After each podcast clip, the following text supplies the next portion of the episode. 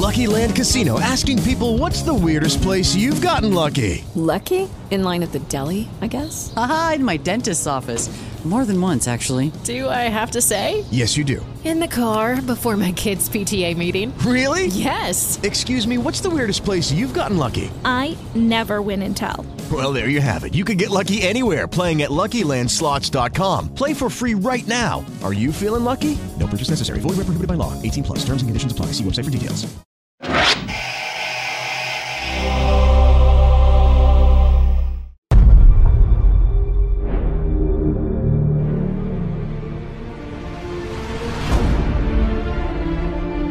Bienvenidos a Swamp Thing, La Cosa del Pantano, el podcast oficial de esta nueva miniserie que ya podés disfrutar en HBO. Mi nombre es Sebastián De Caro. Yo soy Juan Manuel Domínguez. Y esta es una miniserie de podcast dedicado a analizar todo lo que pasa en cada episodio de Swamp Thing, La Cosa del Pantano. Cada dos semanas nos vamos a encontrar para desmenuzar dos episodios y esta es la segunda vez que lo hacemos, así que vamos a hablar del episodio He Speaks y Darkness on the Edge of Town. Bien, perfecto. Eh, ese título me recuerda Ya sea que te a, recuerdo. sí, a City at the Edge of Tomorrow, o ¿cómo se llama así? Eh, at the Edge of Forever, ahí está, de Harlan Ellison. Disculpas, pensé que te recordaba el famoso disco de Bruce Springsteen, ¿Cuál? Darkness on the Edge Ah, cierto, claro, que pero es un disco bastante reciente o es un disco muy viejo. No, es un disco muy viejo. No un- soy tan fanático de Bruce Springsteen. No te Me estás preocupes. desnudando ante la audiencia. No es la idea. Pero también me parece que este disco lo que tiene es que se mete. Estos dos episodios que vimos, eh, me parece que se empiezan a meter ya con la cosa de la Swamp Thing como obrero del pantano. Como ya no tanto alguien que se está encontrando ahí con la sorpresa de que es un monstruo, Sí. sino alguien que realmente empieza a funcionar. Y la serie empieza a dar sus primeros pasos, me parece, más allá de la sorpresa. No sé vos cómo lo viste. Hay, hay dos cosas que me impactaron particularmente que quiero que desarrollemos. Por. Porque son, y especulemos con esto. El- lo primero fue la conexión que hay, o las visiones, llamémosle, eh, lo que empieza a dar cuenta de cuáles son las habilidades que tiene la cosa del pantano. O sea, eh, recordar qué hay detrás de, de las víctimas o las memorias de los muertos. Y después lo otro, el hecho sincrónico, que esto ya lo habíamos hablado, creo, que empieza a ver con eh, Abby. O sea, que tiene la, la sincronía medio, este, la cosa medio como, como sincrónica. Empieza a estar lo que vos ya habías dicho, que obviamente es como una, un ADN clave de la serie, que es ese factor bella y bestia. De Sí. hecho, en uno de estos dos episodios, ya lo vamos a hablar, pero aparece muy violentamente, Exacto. muy demoledor de almas en un determinado momento. Bueno, y la figura del vengador, claro, del protector de ella y que esto que el otro, ¿no? Cómo es- cambian de exacto. roles de alguna manera. Exacto, y al mismo tiempo lo que decías es que empieza a aparecer esta cosa, como te decía yo, de, de obrero del pantano, que vos también lo habías asociado con otra cosa. Eh, eh, en el primer momento vemos a, a este tipo, a este villano del pantano que él había matado, no solo lo había matado, lo había directamente eh, partido en miles de partes, le arrancó la cabeza, dos brazos, las piernas, le hizo una fatality directamente. Y entonces lo que él empieza a tener, algo que parece un momento cool, que esto me parece muy inteligente de, de James Wan, nuestro creador aquí, eh, y de toda la gente que está metida en términos creativos, es que eso empieza a convertirse en algo que él empieza a llevar con él como si vos lo hubiera hecho, como, como ser humano. Empieza como, che, pero yo qué hice, y se empieza a acordar de eso y encima empieza a tener una memoria que parece apenas al principio del, del tercer episodio, que es, él se ve de vuelta como humano en sus sueños y, em- y sus sueños empiezan a ser un lugar, una especie de limbo, mucho más todavía del limbo que viene siendo el pantano. Entonces él ve a, a la persona que asesinó, esta persona que asesinó, lo acusa de asesinarlo y él en ese recuerdo que tiene es humano. Entonces es- ese es el momento más gráfico que tenemos en términos de dónde está literalmente parado él entre la realidad y, y- y la magia, la magia negra, la magia del pantano, este, este balance entre la luz y la oscuridad que tanto define a la serie. Pero también empieza a aparecer de vuelta la figura de Alex Holland que pensamos que no íbamos a ver más. Pensamos que había explotado, se había convertido en la cosa del pantano, tenía su conexión con Susie, su vínculo con Abby a los Frankenstein y había desaparecido. Y no, volvemos a ver de vuelta a Alex Holland como ser humano. Hubo un momento eh, a comienzos o mediados de los 90, mejor dicho, en HBO que hubo un vehículo, un producto que fue extraordinario, que fue la serie animada de Spawn. Lo traigo a colación porque e- este personaje, digo, sumándolo en, en- términos estéticos o argumentales, también era una persona que de buenas a primeras con otra personalidad, ¿no? Eh, digamos, en tal caso lo podemos emparentar solamente con Holland en relación a ciertos valores o cierta cuestión este, de heroicidad, pero eso ya es como un tópico recurrente. Pero todo el hecho o toda la tensión que puede existir entre convertirse en un monstruo y al mismo tiempo luchar por seguir teniendo aquellos valores. Digo, no simplemente quedar afectado o separado de tu condición anterior de humano, sino que eh, haya esos chispazos de pretender establecer la moral que, la que seguís creyendo y cierto sistema de, bueno, voy a arreglar el mundo ya que estoy completamente desarreglado, a ver qué puedo hacer.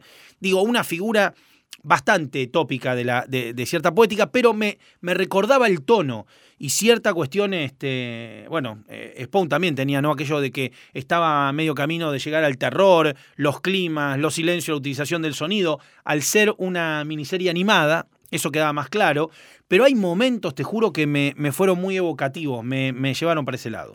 Me, me fascina lo que decís, voy a ser honesto, porque me parece que lo que están haciendo y que empieza a aparecer en este episodio y que empieza a aparecer en el episodio que, que vamos, los dos que estamos hablando, uh -huh. es esta tragedia de él. Digo, Spawn es una criatura definida por la tragedia, la cosa del pantano también Sí, es claro. una criatura definida por la tragedia. Sin vuelta atrás y que quedan en una condición física y, y de habilidades distintas que ya no, no, no tiene No solo arreglo. eso, comparten dos cosas. Un- una idea del amor, digo, porque el amor es lo único que los ata a- al hecho de que alguna vez fueron humanos, aunque ya no lo son más. Y, y literalmente cuerpos invencibles que no les permiten ni siquiera la opción de la muerte. Claro. Entonces, lo que empieza a aparecer en este sentido es esta idea de que, al menos en lo que nos refiere a nosotros, de, de, de HBO, de La Cosa del Pantano, es que La Cosa del Pantano es el único puente que empieza a encontrar con, con el mundo es Abby. O sea, eh, funcionar alrededor de Abby, preguntarle a Abby qué está pasando, eh, darle a Abby sus células para que lo investigue, que es lo que hace en el, en el episodio 4.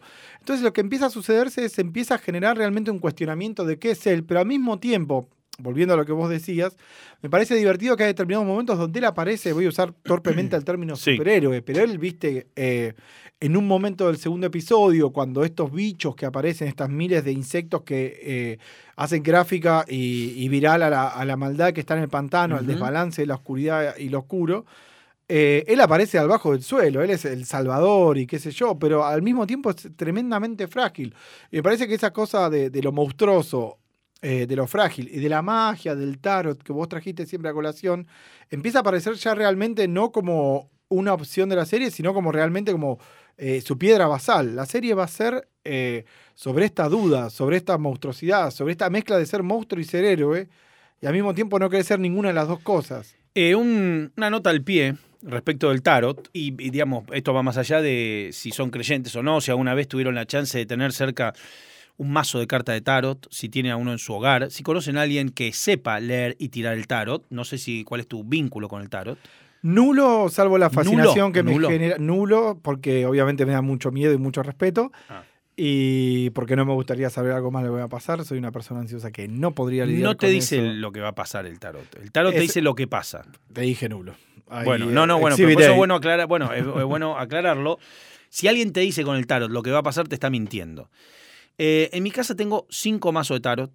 Son distintos, son distintas versiones, o sea, distintas versiones en cuanto a su diseño y en cuanto a la cantidad de cartas, porque hay un tarot muy particular, que es el tarot TOT, T-O-T-H, como Alex Todd, pero nada que ver, digo, Alex Todd, un maestro de, un maestro, uno de los dibujantes más grandes de la historia, pero no estoy hablando de un artista de historieta increíble, de E.S. Todd, sino el Todd de Alistair Crowley, el tarot de Crowley. Crowley, en su afán megalómano, estamos hablando del satanista más grande de todos los tiempos, le eh, sumó arcanos al tarot. El tarot de Crowley tiene este, algunos arcanos más. Eh, y está dibujado, este, o sea, las cartas son muy bellas, por una Jack Kirby del tarot, una mujer cuyo nombre no recuerdo porque no, no quiero googlearlo, pero si ustedes buscan tarot, tot tarot Crowley, van a ver estos dibujos que son realmente una belleza muy particular, eh, una cosa así como, para decirles lo más cercano que se van a encontrar en cuanto a diseño, algo medio Klimt. De hecho, eh, hace poco vi un póster de una de, la- de- de los dibujos de las cartas de esta señora eh, tan especial y particular. Ahora bien, el tarot, si en algún momento quieren conseguirse un tarot, la condición número uno es que venga cerrado el mazo. Es muy importante eso. Si Como el los mazo está abierto. Sí, sí, sí, sí. Si el mazo está abierto, digamos que el tarot tiene que estar lo más puro posible si llega. Y por otra parte, lo que le decía Juanma, eh, el tarot solo sirve para leer la, actualidad. No es una especulación de futuro. Lo único que te pueden hacer es asesorar sobre una pregunta. Vos podés preguntar en futuro, podés preguntar, ¿esta chica me va a dar bola? Puedes preguntar, eh, va a salir este trabajo, podés preguntar, no sé, lo que quieras preguntar, pero lo que va a salir en la tirada es algo que te va a hablar de vos respecto de eso en este momento. Digamos, no va a haber, no va a haber futurología, no va- porque nadie puede predecir el futuro. Esto Jodorowsky lo dice varias veces en redes y cuando va a conferencias sobre tarot, Alejandro Jodorowsky aclara permanentemente que no hay manera de saber el futuro. Entonces, volviendo a la cosa del pantano en relación al tarot, creo que, bueno, se está manejando o va por ahí también. No, de hecho, eh, hablabas de lo arcano, que es obviamente el apellido de nuestro segundo Arcane. Exactamente. Hablábamos de. Ave- y eso nos lleva a Abby Arcane, que. eh, eh, digo, obviamente es un personaje que en- vamos a descubrir. Arkham Asylum viene de ahí. Exacto. Sí, claro, porque es una, una es pueblo inventado por Lovecraft, supuestamente o no. Ahora vamos a hablar de Arkham un rato, pero continuemos. No, bueno, te decía lo de Arkane, que, que lo que pasa con Abby, lo que empieza a pasar con la Abby de esta serie, con la Abby Swanfin, es que empezamos a ver que eh, empieza a dialogar con la cosa del pantano. De hecho, la cosa del pantano, apenas arranca el segundo episodio, le, le transmite, ella está intentando combatir esta, eh, esta gripe verde, esta, esta pandemia. Eh, y la cosa del pantano le dice como la estás combatiendo con agresividad y entonces está respondiendo, ¿qué pasa si la dejas que avance? Y eso le genera un avance y ella va al hospital y resuelve esa situación y a partir de eso lo que empieza a pasar es que ella se empieza a dar cuenta realmente que la cosa del pantano es Alec. Y empieza a jugarse a partir de, de ella, como vos decías, hablabas del tarot, empieza a aparecer el tarot y la magia como una figura muy fuerte. De hecho, ella tiene en un momento una muy mala alucinación en el episodio 4, y en ese episodio 4 aparece una figura casi como un cuco muy físico que ella Sí. dice, me asustaba de chica y qué sé yo, y, y el monstruo le dice, vos pensaste que yo no iba a volver, que hay que ver a dónde evoluciona eso. Y, y lo que no estamos viendo todavía plenamente es el vínculo que tiene Abby eh, con lo Con el- oscuro, claro. con la magia, con, con el pantano, con el balance entre la luz y la oscuridad. Hay un detalle, no menor, que tiene que ver con el doctor Van Helsing en la novela Drácula de Bram Stoker, que creo que lo habíamos mencionado. Van Helsing es al mismo tiempo un científico eh, y un preacher, y un predicador. O sea, hermana las dos, eh, esta, esta cuerda o estos dos polos que tenemos en este universo de la cosa del pantano, que es la ciencia y la magia, lo predestinado y lo, que, y lo casual, eh, y demás, digamos, lo, lo que se puede resolver racionalmente, lo que se puede pensar racionalmente, ¿no? La idea de monstruo, entonces quizá con células, pero por otra parte, por otra parte, tenemos la magia, el lugar, era el lugar, era algo que tenía que suceder, era el destino, eh, y, y en ese sentido, aquellos burgueses que eh, eran víctimas de Drácula, cuando de Vlad Tepes, cuando que no que compra la propiedad y Renfield y que esto que el otro, en ese momento eh, ellos se enfrentan a, Drácula con, con lo que digamos con lo que consideran lo más lógico, eh, piensan si lo, le pueden eh, lo pueden detener con arma de fuego, con armas blancas o qué pueden hacer para que no, no los eh, complique, pero aparece el doctor Van Helsing que sabe, sabe todo, sabe que una rosa no va a permitir que abra este, el féretro, sabe que hay que cortarle la cabeza, sabe que el ajo sabe todo, sabe todo y además es médico, entonces de alguna manera, y practica transfusiones, de alguna manera la ciencia y la magia encuentran, o sea, la mejor manera de enfrentar este tipo de espectros es la reconciliación del mundo científico y mágico. Y un poco eh, quizás sea el proceso que esté atravesando Abby. Y, y al mismo tiempo el proceso que está atravesando la misma cosa del pantano, el mismo Sí. Swanfin, que digo, era Es un científico. que era un científico y, y entonces, digo, él le dice a ella, toma, analiza mis células para ver qué soy y le dice, sos un, tenés células de planta pero que, que se comportan como un animal. Entonces ahí aparece lo que vos estás diciendo ilustrado pero muy claramente. Creo que no hay científico loco en la historia de la literatura que no se le haya vuelto en contra del experimento. Es una gran estadística. De hecho, No, acá... bueno, todos los que se me ocurren siempre fueron víctimas de sus propios experimentos o en tal caso víctimas de aquello que investigaban que supuestamente era un arte oscura, un saber oculto o algo que estaba en la fringe science, por así decirlo. De hecho, en, en Swanfin y sobre todo en estos dos episodios tenemos un nuestro científico loco que hay que ver qué sucede con él, pero que es el doctor Jason Woodrow, que es un especialista en lo que tiene que ver con las plantas y qué sé yo, que descubre las células de la, la cosa del pantano, se vuelve loco y ya le establecen todo este eh, eh, corsé, como decís vos, eh, voy a decir decimonónico, pero recorre toda la literatura o hasta la historia moderna Doctor de la ficción, claro, donde la mujer le dice, la mujer tiene Alzheimer y dice, yo te voy a curar, y vos te das cuenta que eso es la promesa en términos de género y lo que estamos manejando como terror, de algo que va a suceder con Guthrie, que todavía no sabemos que él, pero él empieza a descubrir que hay una criatura como la cosa del pantano, está bajo la nómina de pagos de este señor tan malo que es Sunderland, y entonces ahí está esta figura que vos decís del científico, claramente el científico loco que está yendo a un lugar que todavía no sabemos, pero claramente eh, no es un lugar apacible. Ha no va a estado, estar eh, te, te- tranquilo. te hago una, una pregunta de la mitología del personaje para relacionarlo con qué, con qué otras cosas en el universo de C se ha conectado en algún momento. ¿Estuvo recluso en Arkham en algún momento, la cosa del pantano? Es un personaje que tuvo algunos vínculos con el universo de, de Batman, exactamente. Eh, ¿Pero estuvo preso en, en Arkham? Yo creería que sí. No tengo el prontuario acá al alcance de la ¿Lo mano. llevaron detenido? Sí, sí, con el buzo en la cabeza. eh, para lo que y lo llevaron para notaba que era verde, porque le veían las manos, pero vos decís que estuvo en algún momento dentro de Arkham. Lo digo, sí, porque digo, todos sospechamos a partir del prontuario que viene siendo años, años del cómic de Sí, la cosa claro, del que En algún pantano, momento, ¿por qué no? es que Jason Woodrow se podría llegar a convertir en el hombre florónico. Ah, sí. Exactamente. Entonces, eso es lo que estamos todos sospechando. Él, eh, tiene la cara de, de- de científico loco, tipo, te ves el pasaporte y le ponen científico loco. Pero estamos viendo esto. Y sí, pareciera que el hombre florónico va a ser parte de, de un entramado de maldad que, que ya no tiene que ver quizás con, con- con la magia y con lo oscuro, sino con, con lo que es eh, la maldad humana, ¿no? La industrial, la que, la que se choca de frente con la naturaleza y de hecho la que altera el orden natural. Las corporaciones. Exactamente, que están representadas por Avery Sunderland, que es eh, este tipo que es lo- Igual el factor ecológico es bastante oscuro. No hemos visto, digo, no, no hay unos defensores del mundo verde que sean así como ingenuos. Digo, todo pasa en un ámbito bastante oscuro. No es que estamos en una reserva forestal bellísima del mundo. No, no, de, hecho la defensa de lo verde, como bien lo establece el capítulo 4, tiene que ver directamente con la naturaleza reaccionando. En este caso, hasta literalmente, entran, el comienzo del episodio 4, entran dos tipos a- al pantano, este pantano que no hay que ir nunca en tu vida, digo, obviamente. Sí. Entran al pantano. Sobre todo por el calor también. ¿eh? Estoy- además de todo lo que pasa, me imagino un lugar bastante, con una humedad bastante elevada. Una sola crítica que tengo a una serie que me gusta mucho es que no hay aparición de mosquitos, lo cual me parece rarísimo. Pero por fuera de eso, cae un ¿Vos sí que en los pantanos de la Florida hay un montón de mosquitos? Me imagino por la temperatura, pero no sabría decirte, digo. Pero bueno, te digo, la naturaleza reacciona en el comienzo de este episodio 4 que Sí. te decía, tirando literalmente un zombie encima de dos personas normales, Claro. que lo rajuña un personaje y empieza a generarse una especie de alucinación donde si yo te rajuño, vos tenés la alucinación y así, Sí, claro. y todo eso termina generando un círculo que basta la cosa del pantano. Pero voy, yendo a lo que vos decías, siempre la reacción de la naturaleza tiende a ser más bien espectacular. O sea, no, no está lo que vos decís, esta cuestión llana de gente defendiendo el pantano y que No, tratan no, de no, idiotas.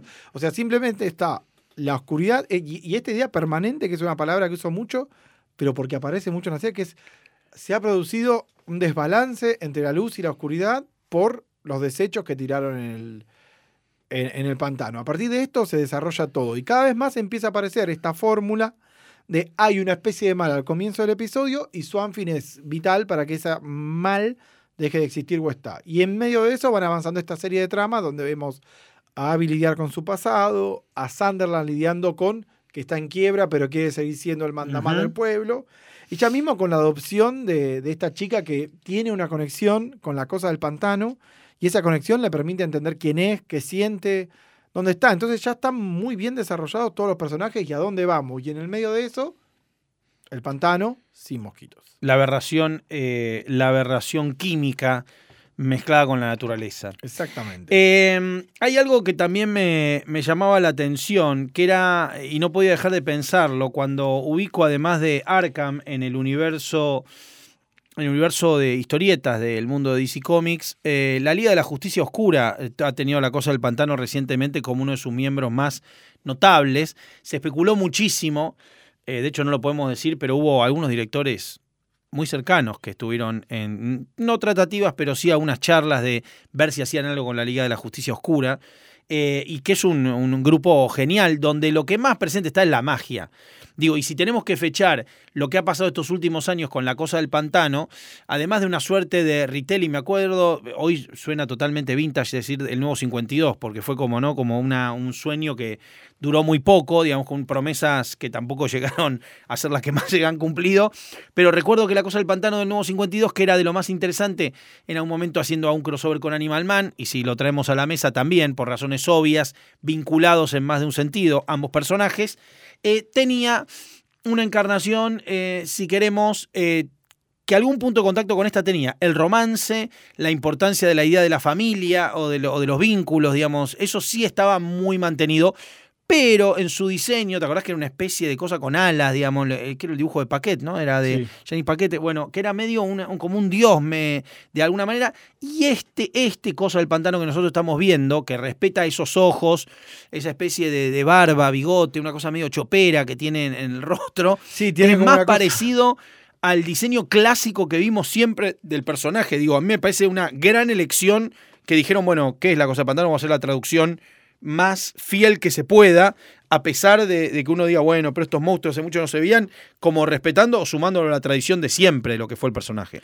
Y aparte lo que empieza a pasar con esa idea es que eh, si bien en los dos episodios anteriores, los que cubrimos en el podcast anterior, que pueden escuchar cuando gusten, lo que empieza a pasar ahora es que tenemos que ver a Swanfin. Y eso responde, como vos bien decías, a una idea visual de establecer a la criatura Tenemos que verlo y tenemos que creer en él, emocionarnos. Tenés digo, que creer que se Tiene que ser algo palpable. De hecho, te iba a recordar una escena que aparece en el episodio, en el tercer episodio, que es.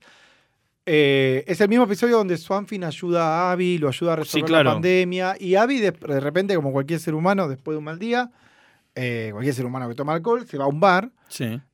Y vemos una cosa que es la primera vez que aparece como una cuestión media melanco, divina, ya casi de película de los Sí. 80 romántica, que es. Ella baila con un policía, con Matt eh. Cable, que la saca a bailar, otro personaje de la mitología y de la serie, obviamente. Y se abraza con él. Ella, obviamente, siempre tiene cara de que lo extraña a Alec, aunque lo conoció poco, y quiere entender a este personaje. Su vida se va un poco en eso y frenar lo que está sucediendo y su pasado. Y de repente, de la nada, vemos a, eh, a, a contraplano de ese plano de ella bailando con este policía que era parte de su pasado y qué sé yo. Lo vemos a Swampy mirando eso con. Ese es el final del cómic 1.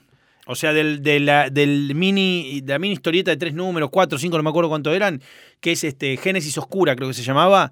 Bueno, es el final él viendo entre los arbustos, escondido, camuflado, obviamente, de lejos a Abby. Bueno, es muy parecido lo, lo que pasa ahí. Y acá es la primera vez que lo vemos en lugar de no entender, reaccionar, qué sé yo, como ah, literalmente ahí está eh, su peor enemigo, porque ese mundo no le va a abrir nunca la Qué duro que es eso.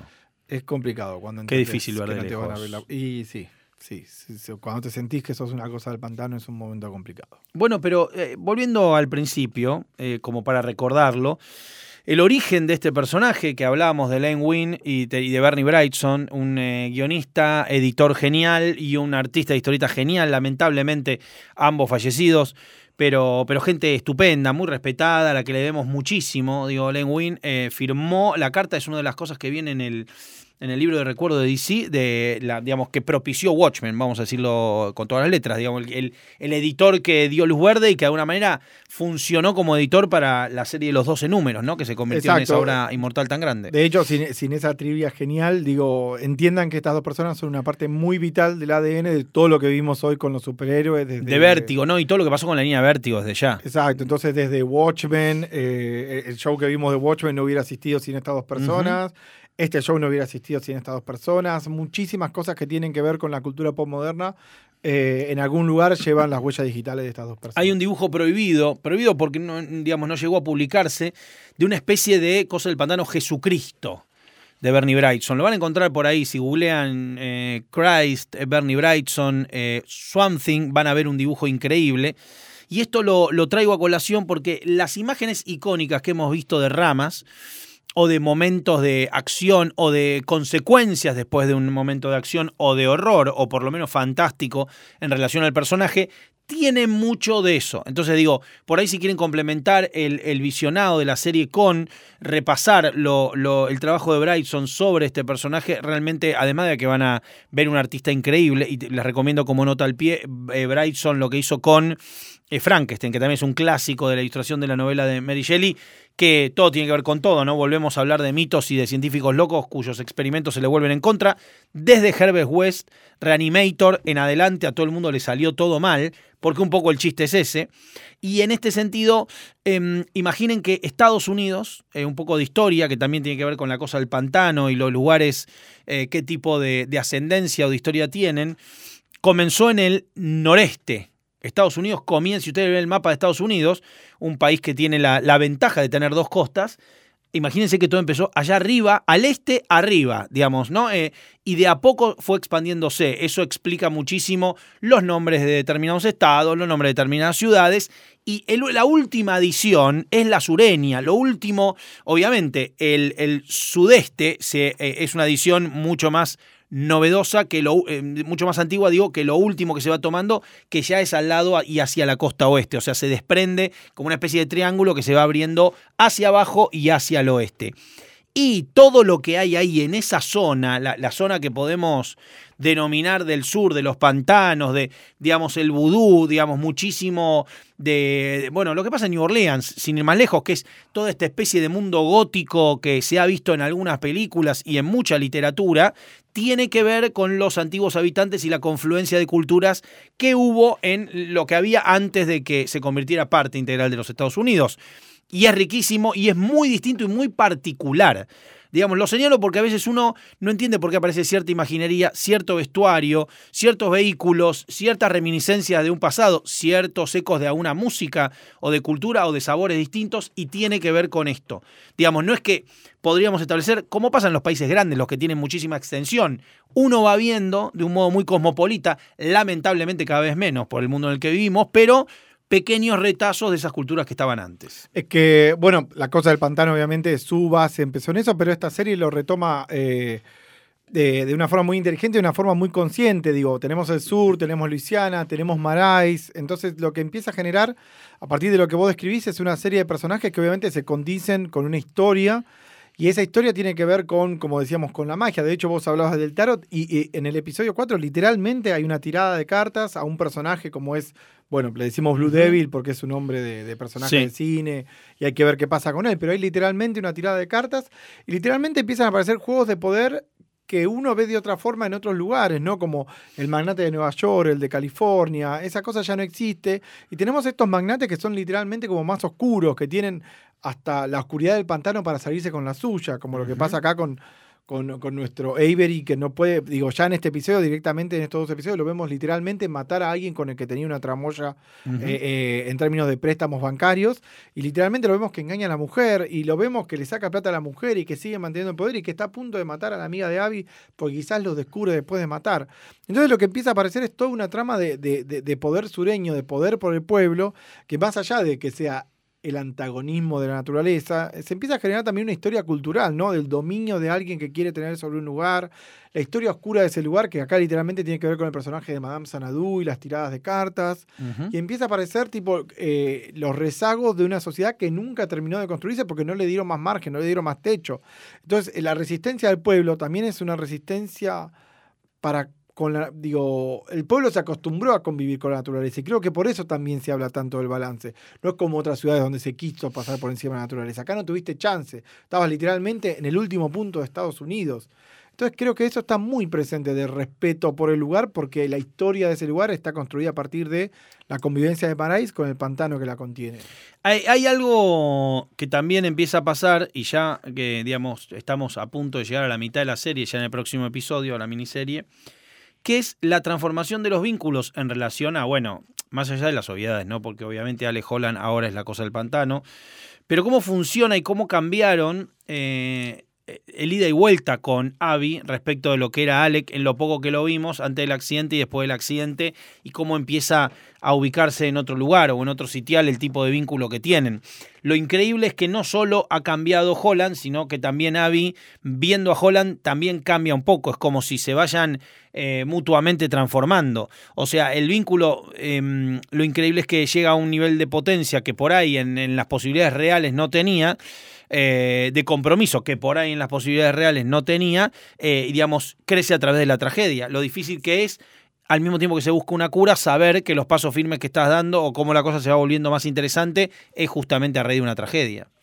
Eh, eso y además lo que nos está pasando es que la mayoría de los episodios, las veces que vemos a la cosa de pantano, tiene que ver con algo que está sucediendo puntualmente en el episodio. Suena, suena redundante, pero no lo vemos sentado recordando. A lo sumo lo vemos durmiendo Sí. con algún recuerdo, pero siempre lo vemos funcionar. Es un personaje que utiliza muchísimo la voz en off en el cómic, esto por si no lo han leído Claro. nunca, lo decimos porque tiene algo de reflexión permanente y casi todos sus relatos son siempre una reflexión de él que uno va viendo, pero es muy común que empiece y que termine con él medio el pensador de Rodin en algún lugar, en una esquina, tirando a unas ideas, ¿no? Es una historieta original, o al menos lo que ellos toman Muy como, poética como de- sí, más sí. literaria en su construcción de, de Love, o sea. Eh, y acá lo convierte en un personaje de acción, entonces lo ves reaccionar y me parece que eso tiene que ver con lo que vos decís, vos lo ves siempre reaccionar en torno a Abby y Abby ya empieza a ser una presencia en su vida, como bien vos decís, y entonces en ese sentido se termina de, de entender la tragedia, entonces él, como dijimos, la ve en el bar y te das cuenta que se le rompe el musgo que forma su corazón pero al mismo tiempo después lo vemos que la va a salvar, lo vemos que le saca literalmente el mal de adentro, con el cual el pantano la infecta a ella, literalmente se hace cargo de ese mal para vol- devolverlo a pantano. Digo, empieza a aparecer él siempre en términos de eh, ser este cuidador del pantano, el cuidador de Abby, pero al mismo tiempo el Abby, Abby y el pantano son quienes le permiten ser lo que es, si no sería literalmente una planta que camina. Em, los globos de pensamiento, que son los globos, cuando uno lee una historieta, los globos que tienen como esos puntos suspensivos, porque la diferencia entre algo que está siendo dicho y algo que está siendo pensado son eso. No sé si se sigue utilizando así, supongo que sí. Los globos de pensamiento son los globos que tienen varios globitos Sí, pequeños. como un que- humito. Como un humito. Siempre sentí que los globos de pensamiento tenían más clima y me llevaban a lugares más reales que los globos de, del diálogo. Y depende... Porque los globos de pensamiento, digamos, como la voz en off, ¿no? Digo, y ahora lo vamos a vincular con eso, con el diálogo y la voz en off. El globo de pensamiento, o sea, recuerdo Batman viendo por una ventana pensando, eh, que lo, lo vi 1700 veces, digo, reflexionando sobre ahora debería. Me parece que es como imbatible. Eh, Es imbatible el personaje pensando y que uno puede acompañarlo. Primero porque sentís que está li- literalmente dentro de la cabeza. Y lo otro es que logra una, una profundidad del vínculo con lo que estás viendo que muchísimas veces uno dice, esto es genial, digamos, estoy, me está llevando de la mano. En ese sentido, cuando uno lo ve filmado, no sé si, ¿qué, qué vas a decir? Es que te iba a decir eso, me parece que una cosa que es un acierto acá y que por eso te lo muestran poco y nada, es que cuando lo ves a, a la cosa del pantano, así sea que habla con Susi o habla con Abby, que hasta ahora son sus dos Sí. interacciones más allá de, de- de- de- zombies y gente que aniquila y gente que envía de- definitivamente al infierno, me parece que algo que tiene que ver con eso y que a mí me da la sensación que están pensados y no quiero exagerar, es no hay silencios tan grandes porque obviamente es una serie, pero hay silencios que te hacen entender que él está pensando permanentemente qué va a decir y cómo lo va a decir, que no actúa a partir de la desesperación. Viste que él está desesperado en su condición, pero no actúa a partir de la desesperación. No, Me parece que hay una idea de que él está pensando y procesando todo el tiempo, con su cuerpo, con su lentitud, que a mí eh, me, me parece, me, me divierte mucho lo que decís, porque yo pensaba en eso, es como una forma de traducir todo ese monólogo interno, que obviamente nadie necesita conocer, pero que es, muy enriquecedor si uno quiere expandir más este universo eh, que ahora le pertenece a HBO. Eh, y me parece que algo de eso hay. de- lograron adquirir eh, esa velocidad mental de la cosa del pantano, que es eh, una hiperactividad de dónde estoy, quién soy, pero que el cuerpo solamente la puede expresar como a- a- a- con una lentitud. Es que tiene que sentirse bien en el cuerpo ser la cosa del pantano. No sentís ningún tipo de dolor, ningún tipo.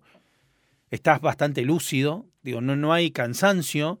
Él creo que puede estar despierto, o sea, duerme, si en tal caso duerme, duerme por una cuestión de casi de costumbre, pero no, Sí, de inercia. no, no, claro, porque no, no, no tiene ningún tipo de. O sea, es como si de repente. Y el peso, ¿no? El peso de los músculos, no, no, no siente eso. Algo que se puede regenerar permanentemente, como ya hemos visto, es como. Muy difícil porque te empuja, digamos, a lo mejor se eh, propicia muchísimo más el monólogo interno o la capacidad de reflexión porque es lo único que te queda. O sea, lo- todo lo demás está perdido, no, no hay nada, no tenés distractivos. Tenés todo el tiempo el mundo para pensar. Sí. Es en- básicamente porque lo demás no, ya está resuelto. No es, uh, me duele un poco este dedo cuando lo estiro. No, ya no te duele más nada. Bueno, es muy difícil, es desesperante. En un Es, punto, es que ¿eh? yo creo que esa desesperación está muy bien transmitida en el show. Como que eh, si te lo mostraran todo el tiempo al personaje y la serie girara en torno a dónde está él y cuando los demás aparecen en el pantano, que es una decisión consciente de no llevar a cabo. Eh, quizás eso sería más agobiante, pero acá eh, tiene ese factor, como decís vos, de no voy, tipo, no puedo estar todo el tiempo con una persona que no entiende qué es. Entonces nos llevan a Abby, nos llevan a, toda esta situación que, que Avery está generando en la ciudad, nos llevan a Susie y su conexión con Swampy, nos llevan a Blue Devil. Me parece que ese sentido se, se generó, por usar algo, una idea bastante presente en la serie, un lindo ecosistema para, para poder dejar que la cosa del pantano tenga el poder que necesita tener cada vez que aparece en escena. Quiero hacer un crossover. Te voy a hacer una pregunta crossover. Sí. eh, de, con otro personaje de otra serie, que- con el Doctor Manhattan. Eh, eh, tratemos de relacionar al- a la cosa del pantano con el Doctor Manhattan. Sí, claro. O sea, en, en este sentido. Porque hay algo eh, que es que los hermana, que es esta condición del el monólogo interno, el pensamiento, porque bueno, son dioses, eh, básicamente un- una especie de dios primordial y una especie de dios atómico. Eh, no, no vamos a llegar a la pelea, eh, si se pelearan el Doctor Manhattan y la cosa del pantano, yo creo que el Doctor Manhattan lo desintegra con la mente. Yo creo que porque- lo convierte en un cucurucho en porque dos estamos hablando, claro, porque estamos hablando de básicamente una especie de poderío que es eh, quizá una de las criaturas, una vez hicieron un ranking de la mano de Crona, no sé quién está arriba del Doctor Manhattan, digo, eh, no sé quién, el antimonitor, ya no, no, no, ni siquiera el antimonitor, pero digo, es un, realmente una entidad de las más poderosas. Hay, hay una entidad en el universo DC, eh, una especie de cosa eh, como si fuera una, una eh, fuerza que no tiene ni nombre ni nada, que no me lo acuerdo ahora el nombre que tiene, pero hay una, una especie de cosa más allá de personajes con este, cara, nombre y, y demás y origen. Pero volviendo a lo que sí los hermana, estos dos personajes, eh, para los que hayan visto eh, la serie de Watchmen saben de lo que estamos hablando, y si no, vayan a ver la serie de Watchmen, porque si son felices con esta serie, van a ser muy felices con la serie de Watchmen. Chicos. Eh, hay algo, ¿no? Hay, hay- hay algo que es esto de el, el dios o el semidios en relación al, al environment, a tener que lidiar con este, tal o cual historia del pasado, tal o cual vínculo, la humanización. Y un doble juego de no puedo admitirlo porque ahora soy un dios y tengo otro tipo de vida, necesidades, cuerpo y forma, y a la vez es lo único que me queda, tratar de hacerme cargo de estos vínculos. Obviamente, eh, el, el Doctor Manhattan, para cuando lo agarramos en Watchmen, ya viene siendo el Doctor Manhattan hace un rato largo, larguísimo. Pero y lo, está, mucho más canchero. Aparte, tiene algunas utilidades que le permiten llevarla eh, mejor para, para adelante. La cosa está un poco más estigmatizado, es más difícil ser la cosa del pantano. Pero en eso creo que tienen una resonancia. Que me parece que sí, porque digo, eso es lo que hay que ver a, dónde va esta serie, a dónde puede llegar a ir en próximas temporadas, cómo puede llegar a, jugar con la idea de la cosa del pantano como deidad, que es algo que, está en el material original, pero que eviden- evidentemente va a empezar a aparecer porque empezamos a ver que puede hacer cosas que tienen que ver con lo físico, como digo, obviamente sus brazos ramas y A mí lo que me ha sorprendido es todo lo, no lo físico, sino esto que decía, las visiones, la conciencia. Es que iba a ir eso, eh, tiene como una hiperconciencia de otra cosa que está pasando y puede lidiar directamente con la maldad, absorberla, devolverla a la tierra, empieza a manejar ya directamente medio Pachamama. Claro, te iba a decir, de se, se empieza a poner un poco esotérico el asunto. Eh, pero sí, me parece que, que- que- es interesante que quizás ese puede ser hasta el paso, paso evolutivo que puede dar la serie, que es como, ni- no es simplemente un ¿Tenés monstruo. plantas en tu casa? Sí. Y no, nunca hay una planta que, que trata de someter a otra para crecer y la agarra y cada tanto tenés que ir a Las hacer que se suelten. a una distancia providencial. Yo tengo una planta que es la planta estrella, que es la primera que estuvo, que creció muchísimo. Y es una planta que pareciera odiar a las que tiene alrededor. Eh, no O vio, sea, Swa- no eh, no, no, no, no, pero de verdad, o sea, pasa un mes, dos meses, porque las plantas son lentas, pero son voraces. Una planta se agarra, se abraza de lo que sea, parte de lo que sea y se apoya sobre otra planta para crecer. No son seres muy, digo, las plantas, ¿no? Eh, hay un disco de Stevie Wonder, ¿no? La vida secreta de las plantas, que es excelente, extraordinario, doble. Las plantas son bastante agresivas, en, en- en la medida que pueden, ¿no? Yo te iba a decir que hay algo que todavía no vimos, que es, por ahora lo vemos a, a Swanfield en estos cuatro episodios. me- tipo, se pone triste, se enamora de Abby, Sí. o no sabe si está enamorado, pero no se lo vimos muy eso. enojado. Lo vimos atacar, Lo vimos, defender. lo vimos enojado y cuando está enojado Sí. se pone medieval directamente. Entonces, lo que todavía hay que ver a dónde llegamos es qué pasa cuando realmente la cosa del pantano tipo, abraza esta cosa primaria, esta cosa que me decís en tu balcón. ¿Qué pasa cuando eso, Hace se- eso. ¿Qué pasa cuando la cosa del pantano va a tu balcón y realmente de- se enoja con lo que le está pasando? Bueno, si uno presta atención a las plantas que tiene en su casa, va a descubrir conductas de las plantas. Es, es- ¿Puedo decir que ver a las plantas es un spoiler alert de este show? No, pero que lo puede complementar bastante. Digo, acompañar el- con el cuidado de una planta, sobre todo ahora que están muy de moda las suculentas, que son plantas medio monstruosas, ¿no? Que tienen formas, que tienen, son medio mutantes. Había una película extraordinaria de mm, Douglas Trumbull, el, el- diseñador de efectos especiales del 2001, que era Silent Running. ¿Te acuerdas Silent Running? Silent Running es, de alguna manera, un, eh, una cosa así medio vivero, medio, medio estudio de, de- de las plantas y ciencia ficción y hasta qué punto son peligrosas. Digo, te- te- la tengo por ahí, está eh, protagonizada por el papá de Laura Dern. eh, Eh, y hay una película de M. Night Shyamalan. Sí, la de, de Happening, la de las plantas que se vuelven locas y tiran el, el- la enzima esa que hace que todos Y nos se matemos. pudre todo. Pero, eh, entonces vos decís que cuando ven Swanfin por HBO, después lo pueden ver por HBO, después escuchan en podcast y después miran a sus plantas. Decís Sí, que claro. esa es- No, no, yo creo que este es el show para, o este es el podcast para escuchar viendo fijo a tus plantas. la vida secreta de tus plantas. La vida secreta de la planta de todos y, a- y los viveros. Y entrar a un vivero. Ustedes vieron que hay algo aparte de, de estos seres que, gracias a Dios, existen porque nos dan el, el- el aire que respiramos. Son productores de- del aire que respiramos. Pero hay algo en los viveros. No sé si entraste a un vivero muy, muy poblado cuando sos, cuando estás en clara desventaja, siendo el único ser que no es una planta y medio que las plantas intimidan, ¿eh? No son, eh, porque uno está acostumbrado a verlas estéticamente, no a ver, no a ver las plantas sobre vos. No Yo sé si te fuiste a una selva, a una, pero, No, nunca me animé a entrar en una selva. He, Bueno. ido, a, he ido a parques naturales. pero una, cosa, es, que una cosa es adoro. el bosque de Arrayanes, que No, no, de- no era ese unos pinos, qué lindo, que esto, que el otro, y otra cosa es eso, el, el sauces, plantas que son Sí, sí. Lo, lo frondoso, lo, Tipo- lo que te, lo que no te deja ver, lo que, lo que se enrieda, lo que ese tipo de, ese tipo de circunstancia. Lo entiendo perfectamente. Y no, Hasta luego- ahora mi no quiero meterme en plantas carnívoras, no quiero No, llegar a, la, a la- a la planta que come eh, insectos, a la. No, no, no, no. Estoy hablando de simplemente las que crecen, las que buscan crecer. Hasta las ahora que la- aparecen ahí en, en- en- en el- las que atraviesan el cemento. Y uno dice esto tiene una potencia enorme porque es, digamos, porque se genera vida donde no debería haberlo, y bueno, y aparecen igual. la vida encuentra un camino. Siempre. Eh, pero bueno, en este caso te tengo, perdón, pero la planta que más miedo me dio hasta ahora es la cosa del pantano. No, bueno, pero. Hasta ahí llegué. No me. Soy una persona muy mirando- miedosa. Y entonces.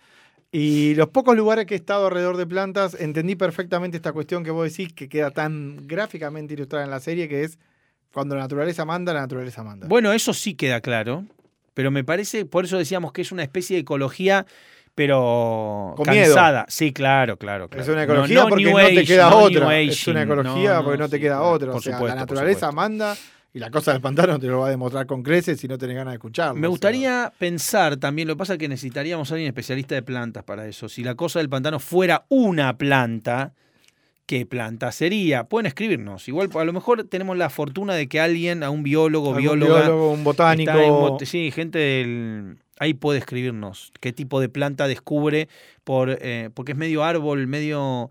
No hay que que abrir es medio árbol, medio humano, Sí, medio, por eso medio, que ver, medio luchador de sí, catch, pero que ver que por el color, clorofila, que esto Sí, que el otro. si alguien tiene este conocimiento específico nos vendría muy Yo creo que bien. alguien que sabe de botánica vea la cosa del pantano y te dice, esto es una mezcla de esto con esto. Esto Sería es una, genial. Esto es un, eh, ¿cómo se llama? Una ca- caucil con... Sí, con una suculenta, Sí, como claro, y te dice, te llega a sacar la especie. Sería espectacular. Sería espectacular. Vos, que, vos decís que James Wan, cuando diseñó Dijo el personaje, alguien- sí, alguien dijo- tráiganme Por supuesto. Y así quedó ¿Qué el diseño espectacular. No, por- quira- quizá no para el diseño, que repetimos, está muy sacado de Bryson, pero sí para la paleta de colores. Exacto. Eso sí, eh, a ver, quiero mostrarme plantas. Bueno, esta. O esta y mezclada con esta. Porque es un verde o un- en tal caso un color y cierto tipo de pringosidad o de, o de, o de- de textura que sí la puedes sacar y escanear de plantas, de verdad. Y, y de hecho, viste que cuatro episodios después, que es lo que estamos hablando en este podcast, eh, todavía no vimos prácticamente la cosa del pantano de día. No entendemos qué hace no, de bueno, día. de día yo Deciden- creo que No, está bien, pero pero la, descansando. pero la serie elige conscientemente no mostrarte. En cuatro episodios solamente lo vemos actuar de noche. Lo vemos salvar a Abby. Medio yeti de día. Claro. Un yeti verde. Me imagino, claro, caminando. La famosa foto del Yeti en Esa foto de Yellowstone. yeti. Qué miedo me da, loco. Eh, pero bueno, nada, para, para pensarlo un poco. Escríbanos, díganos cuál es eh, la especie de la cosa del pantano. Hasta acá llegamos con este episodio de Swamp Thing, La Cosa del Pantano. Recuerden que pueden escuchar un nuevo capítulo del podcast cada dos semanas y ver la miniserie no solo en HBO, sino también en HBO Go, on demand, cuando quieran y donde quieran. Y a nosotros, Eva, nos escuchan en Spotify, Apple Podcasts y todas las aplicaciones para escuchar podcasts que pueden escuchar ustedes y sus plantas, como bien establecimos Sí. hasta ahora. Y además, sus plantas y ustedes pueden seguir escuchando podcasts originales sobre The Outsider, conducido por dos muchachos muy lindos, ya lo dijeron. Gracias. Watchmen, Dark Materials y muy pronto muchas más series de HBO. Nos reencontramos en el próximo episodio. Mi nombre es Sebastián De Caro. Yo soy Juan Manuel Domínguez. Y esto fue el podcast oficial de Swamp Thing, La Cosa del Pantano. Hasta la semana que viene.